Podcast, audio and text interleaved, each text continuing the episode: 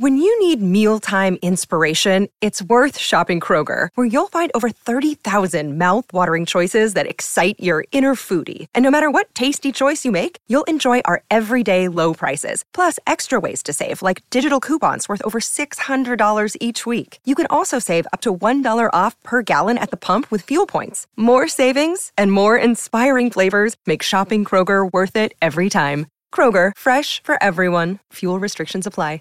What's the easiest choice you can make? Window instead of middle seat? Picking a vendor who sends a great gift basket? Outsourcing business tasks you hate? What about selling with Shopify?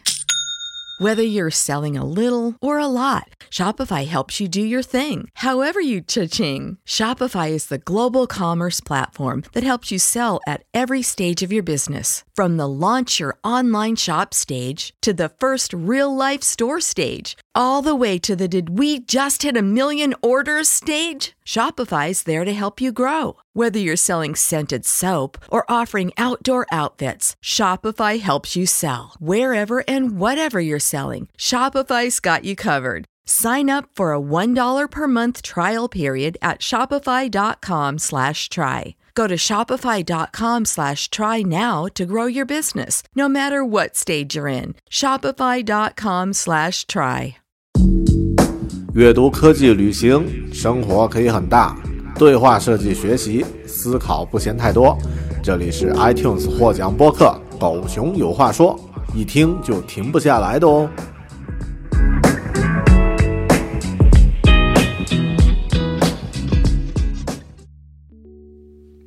Hello，你好，欢迎收听和收看啊、《狗熊有话说》播客啊、Bear Talk，我是主播大狗熊。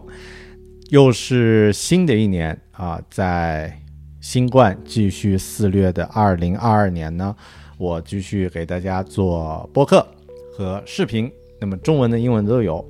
在今年呢，我打算多做一些短平快的分享。那么阅读呢，在我的生命中占了很大的比重，所以在这期节目呢，我会和大家分享一本近期，也就是在新年假期我读完的很多书中的其中一本。啊，其实也没有很多本了，也就是三本书。那么这本书是一本在前几年畅销世界的小说《追风筝的人》的 Kite Runner。OK，我们来看一看这本书的故事吧。嗯，这本书是由美籍阿富汗裔作家卡勒德·胡塞尼在二零零五年的时候写的。那么，当他出版了这本书之后呢，啊，引起了很大的震动。首先呢，是这个故事非常感人。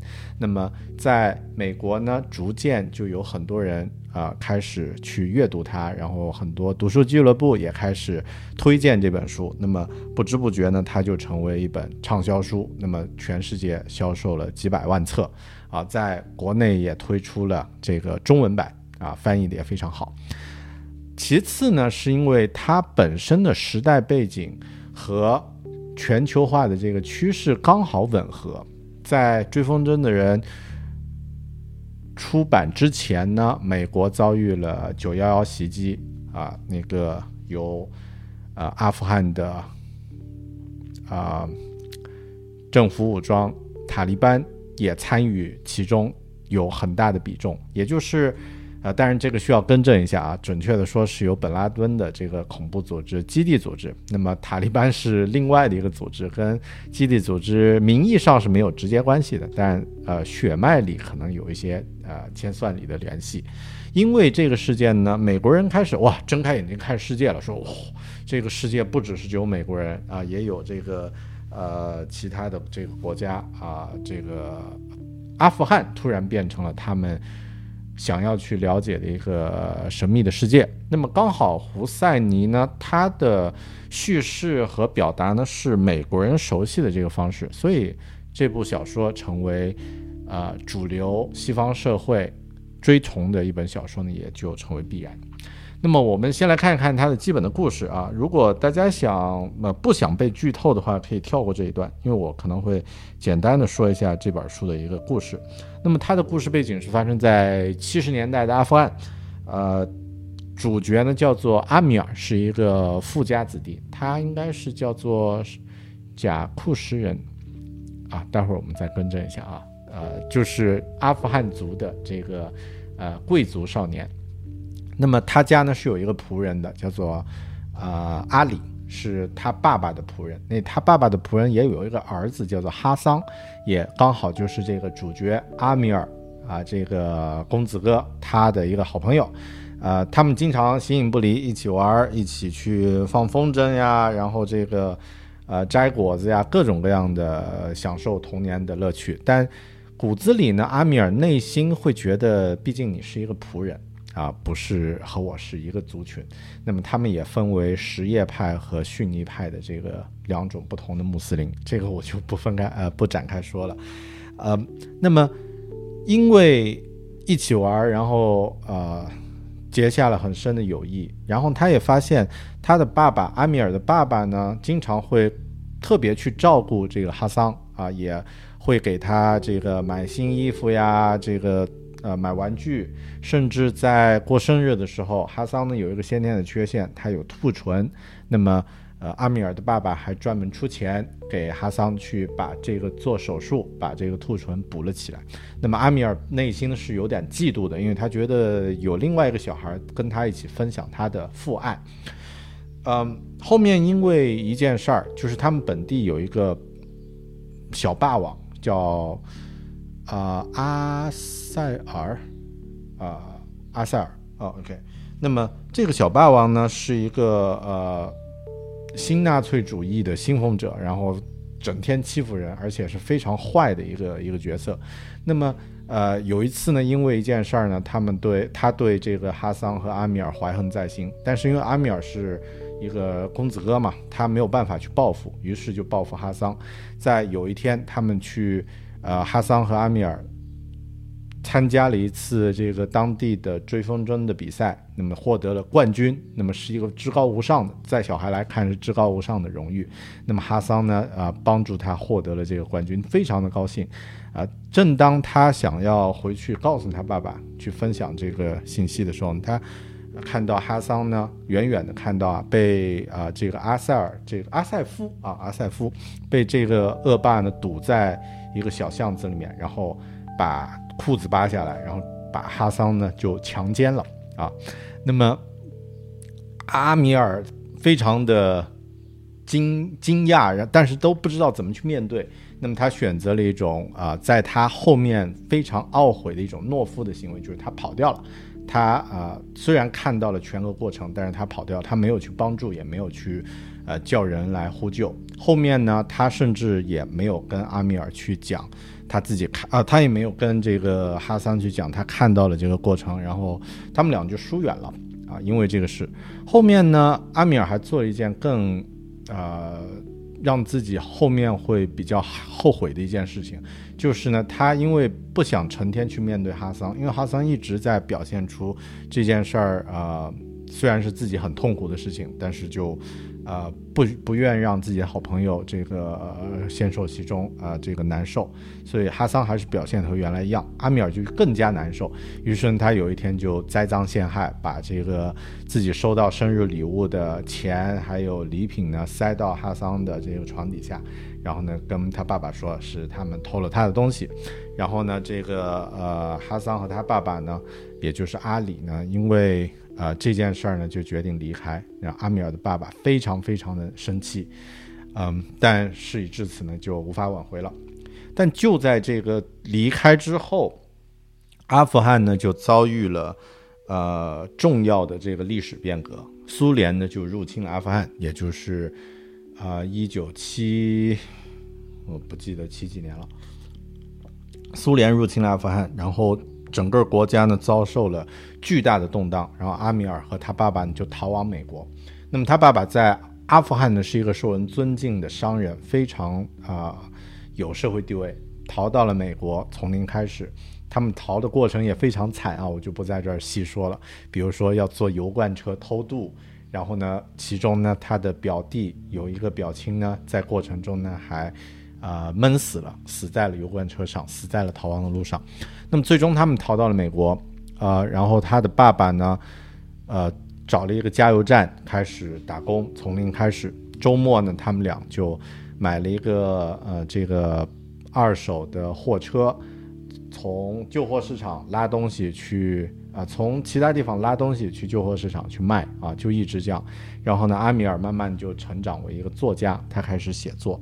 但之前的这个二十年前这件事儿呢，一直纠结在他的心中。后面呢，呃，他的一位听友从阿富汗打来了电话，说，嗯。啊，我需要你的帮助，然后就告诉他哈桑的故事啊。现在哈桑呢也结婚，然后他们又生活在阿富汗，呃，但是呢现在出事儿了，希望这个阿米尔能回阿富汗一趟。他回去以后，你才知道，呃，哈桑呢因为塔利班政府的这个统治呢，啊，被街头射杀在街头，他和他的妻子啊，那么是。非常黑暗的一个呃一个一个一个情节，但之后呢，这个安米尔才知道，其实哈桑呢是他同父异母的兄弟，他的爸爸一直隐瞒着这样的一个事实。嗯，哈桑呢还有一个儿子，叫做叫做什么？我一下子忘了。那么这个小孩呢，现在被。当年折磨哈桑的这个恶霸就是哈阿塞夫这个人，现在已经变成了塔利班的一个首领，囚禁在自己的这个住宅，作为一个性奴隶啊，一个呃，一个一个一个幼童啊，那么被囚禁在这个这个地方，然后阿米尔呢，就听说了这件事儿呢，他的这个童年的好。童年的这个长辈呢，就请求他去救出这个，嗯，救出他的好朋友的这个兄弟，也就当做是对自己的赎罪。但是，过程中他思想斗争了半天，最终呢还是去了。去了以后呢，呃，和这个阿塞夫见面，然后呢两人搏斗，啊，然后啊种种意外吧，最终他救出了这个男孩，把他带回了美国。但这个男孩呢？啊，因为已经受到了很大的挫啊，这个就是摧残，那么已经啊不愿再活在世界上了，然后也尝试自杀，啊，一直把自己的内心封闭起来。啊，阿米尔把他带回了美国的家，和自己的呃太太呢一起，啊，尽量努力想要把这个男孩的心扉解开。但努力了很长时间都没有什么进展，直到有一天，他们开始一起放风筝，然后男孩呢看见天上飞的风筝呢，啊露出了一丝丝的笑容，然后阿米尔呢开始去，就像当年他的好朋友哈桑一样，在追逐风筝。那么为了他的故友，也是他的兄弟的这个孩子能够。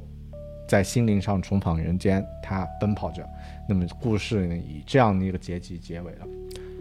嗯，怎么说呢？读到我分享到这里，突然都觉得有一点感动。那么，因为这个故事前半段呢，呃，非常阳光，可以感受到一个异国的风情。那么，阿富汗童真的少年，充满了这个阳光的气息。后面呢，逐渐遁入黑暗，fade in black。那么。啊，现实呢比这个啊，现实呢比这个小说要残忍的多，但最终呢，大家还是看到了一丝丝的希望。那么这是一个非常啊棒的一个故事，而且我觉得这个故事打动我呢，是因为本身你可以看到阿米尔这个人，就是以主角以第一人称来叙述故事的这个主角呢。他是一个非常真实的人，他在这个过程中有自己的救赎，有自己的懦弱，而最终战胜了，呃，自己的这个怯懦。那么他有这个成长的弧光，但，嗯，另外有一点点的就是他的这个兄弟哈桑呢，非常的完美，就像一个完美的羔羊啊，那么略有一些平面。但可能是通过这个层面，也可以衬托出两人的这个友谊是非常的有意思。所以这本书啊，其中有一句话也就是在这个他的图书介绍和首页首页上经常会说的“为你千千万万遍”。那么这是哈桑对阿米尔说的一句话啊，就是呃，你要我做什么都可以，为你，我可以千千万万遍去做这件事儿。然后啊，他后面也成为阿米尔自己对兄弟儿子的承诺。所以就是这样的一个故事，结合了阿富汗的动荡，几十年的动荡，结合了一个异国的风情，然后用。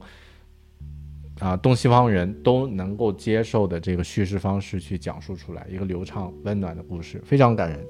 那么这是呃我在假期的时候读的一本书，我自己很喜欢这本书啊。后面呢，我也去啊查了一些相应的资料，他也曾经在这个呃二零零五年拍成了这个一部电影。啊，那么这部电影呢，啊，应该也是，呃，比较受欢迎。在上映之后呢，啊，也，啊，也和小说一样比较受欢迎。呃，有意思的是，电影的这个外景部分，也就是两个少年在童年时的这个故事呢，它是取景，取自哪里呢？取自咱们呃中国的新疆啊，新疆维吾尔自治自治区。那么这件事儿还成为呃咱们啊反击美帝国主义啊美国的这一个一个很好的理由，就是你看啊展现呃阿富汗的和平美好是在新疆取的景，那么呃你还天天说我们没有人权什么什么的，你们现在也要拍一个自己呃想要展现的这个。呃，有人权的地方都找不到取景地啊，还得跑到新疆来，那么呃，挺有意思的。当然，我不知道这个消息在国内的网络上有没有查得到。后面同样的故事呢，除了改编成电影，这是其中的这个阿富汗的演员也改编为舞台剧啊，也很受欢迎。啊，值得一提的是，因为。剧中就刚刚我说的这个少年被强奸这种情节，在阿富汗的这个风俗习惯里面是非常啊呃非常令人震动的一样的一个一件事儿。所以啊，这个电影的小演员们在拍完这个片之后呢，他们的生活也遭遇了巨变，因为他们的同学认为他真的被强奸了，因为电影里面是。呃，展示的时间更长一点，大概三十秒的时间啊，是展现这样的一个直接的情节。那么啊啊，阿富汗的政府啊什么的也非常的反对，就是这样的一个呃这样的一个情节被呃展示出来。呃，另外一个故事的花絮呢是，这部小说呢其实是胡赛尼的第一部。啊，处女作啊，非常厉害，处女作大获成功。后面呢，啊，他又继续当了一年半的医生，因为他之前的职业是医生，然后呢，再转为了全职作家啊，跟咱们的刘慈欣一样，大刘一样啊，这个先把小说写出来，但过程中呢是同步进行啊，后面呢再转为全职作家，呃，然后这个过程也有他的故事的一个。呃，一个启发就是，他是知道新闻报道里面有说塔利班呀，呃，禁止阿富汗的群众放风筝。你说说，这个国家的政府已经极端到这种程度。那么，呃，胡塞尼知道了这个消息呢，就觉得啊，这个事儿特别残酷残酷，然后呃，就受到了这个消息的启发呢，开始去构想这样的一个故事。那么这个故事你听起来也知道，很像。嗯，就作者的一个自传，那么也有很多人去问这个是不是你真实发生的事情。那么他自己也辟谣了，说，啊这件事儿呢和他少年的经历有一部分取自少年经历，但大部分呢还是一个，呃一个全新的一个故事。啊后面他又啊把一个短片，把这个短片呢展现成这个扩充成一个长长篇，这啊最终呢是我们看到的这本这个故事。嗯。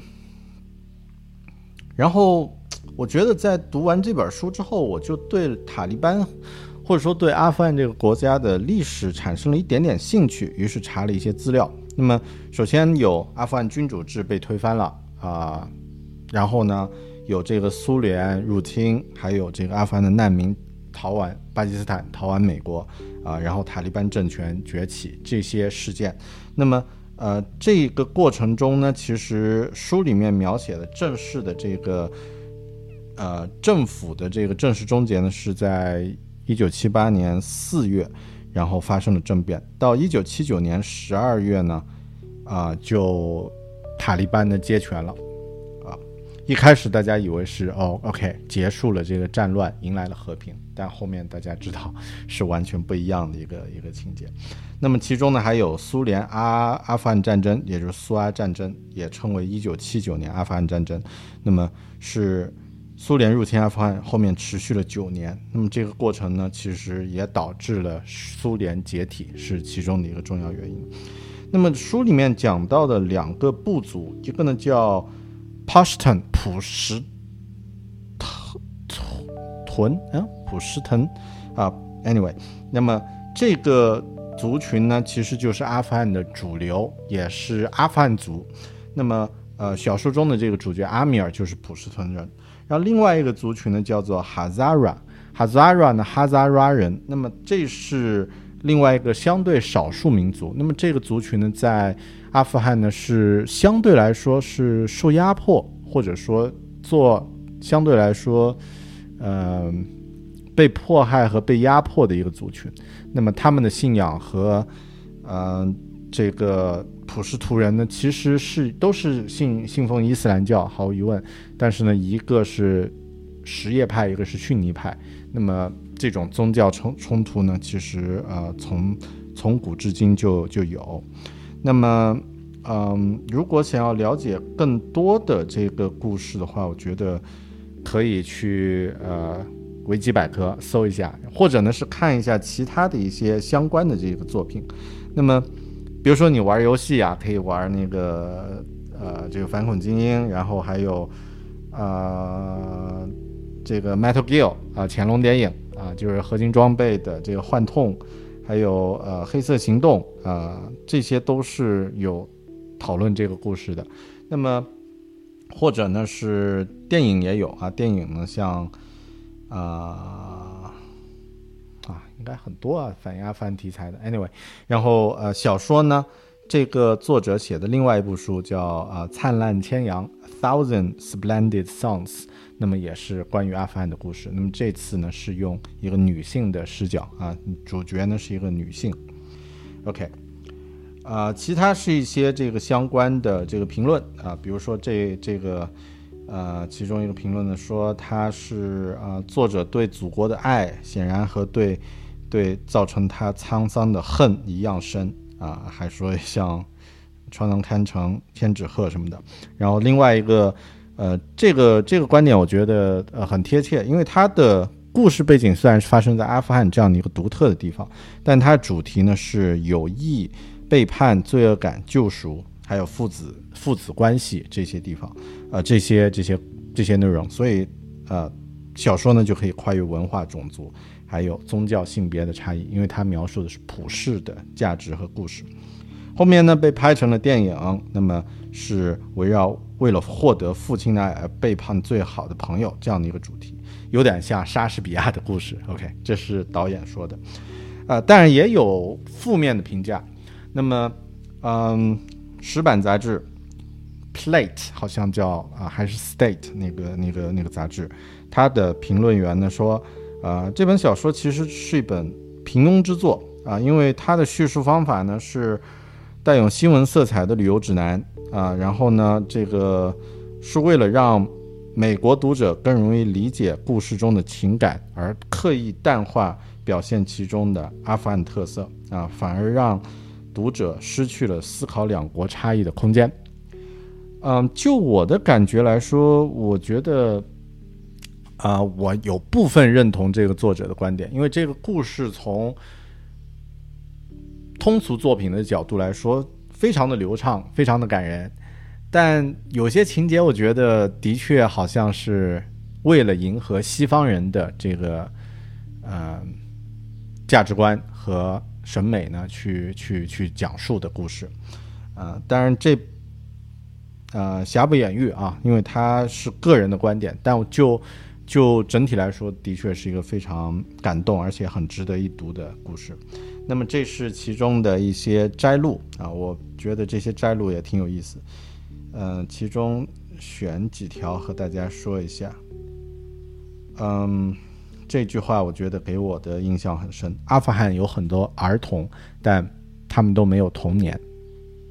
嗯，那么也有一些细节啊，比如说他作者描写自己在多年之后回到了阿富汗，那么呃他们在路上碰到一一个村庄，村庄已经被大火烧毁了，然后趴着一只狗，他们把车开过去，狗都一动不动。这个细节很。很生动啊！马上你就会，呃，非常鲜活的感受到那样的一个死气沉沉村庄的一个一个气象，所以写作的功底还是还是有的。这段话是当作者在逃离阿富汗、闷在漆黑不见五指的油罐车的这个过程中，已经产生了这个极度的恐慌。他的爸爸。就说让你去想象一些美好的时刻，然后呢，作者就想了这样的一个场场场景。我个人觉得这段场景的描写非常的优美感人。那么和大家朗读一下吧。星期五下午，在帕格曼，一片开阔的草地，上面有繁花满枝头的桑葚树。哈桑和我坐在浅及脚踝的野草上，我拉着线，卷轴在哈桑。满怀老茧的手里滚动，我们的眼睛望着天空中的风筝，我们默默无声，但并非因为我们无话可说，而是因为我们之间无需交谈。那些自出生就认识、喝着同样奶水长大的人就是这样。和风拂过草丛，哈桑放着线，风筝旋转，降下又稳定了。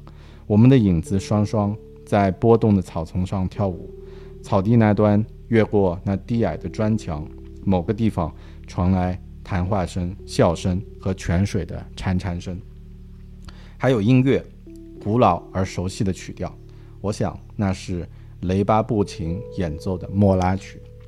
墙那边有人喊我们的名字，说到时间喝茶吃点心了。就这样的一个光明的一个场景，但是是在最黑暗的这个现实中的一段。回忆，啊，可以明显的感受到战争给人带来的这个冲击和对美好的破坏。最后这个结局我也非常喜欢，因为它是一段带有一点希望，但是是在过程中，其实这样的希望让人觉得更更美好啊，因为他的好友的儿子在经历了种种磨难之后，开始稍微打开一点点心扉，那么哈。哈阿米尔呢，在追逐的那个风筝，呃，然后写下了这样的一段话，作为小说的最后一段结尾，给也给大家朗读一下。但我会迎接它，展开双臂，因为每逢春天到来，它总是每次融化一片雪花，而也许我刚刚看到的正是第一片雪花的融化。我追一个成年人在一群尖叫的孩子中奔跑，但我不在乎。我追。风拂过我的脸庞，我唇上挂着一个像潘杰希尔峡谷那样大大的微笑。我追。OK，这就是今天和大家分享的这一期啊，狗熊有话说，狗熊阅读追风筝的人，由阿富汗裔美国作家啊阿卡德勒胡塞尼写的啊一本非常感人的小说。如果，呃，你了解了这本书，觉得感兴趣，不妨找他来读一读，非常推荐啊！也是我在二零二二年开年的时候读的一本啊非常不错的虚构小说，推荐给你。好的，感谢你收看这一期《狗熊有话说》，收听《狗熊有话说》的播客，我是大狗熊，记得订阅这个频道，以啊会有更多有趣的书和。其他的 精彩内容和大家分享，感谢你的收听和收看，我们下期再见，拜拜。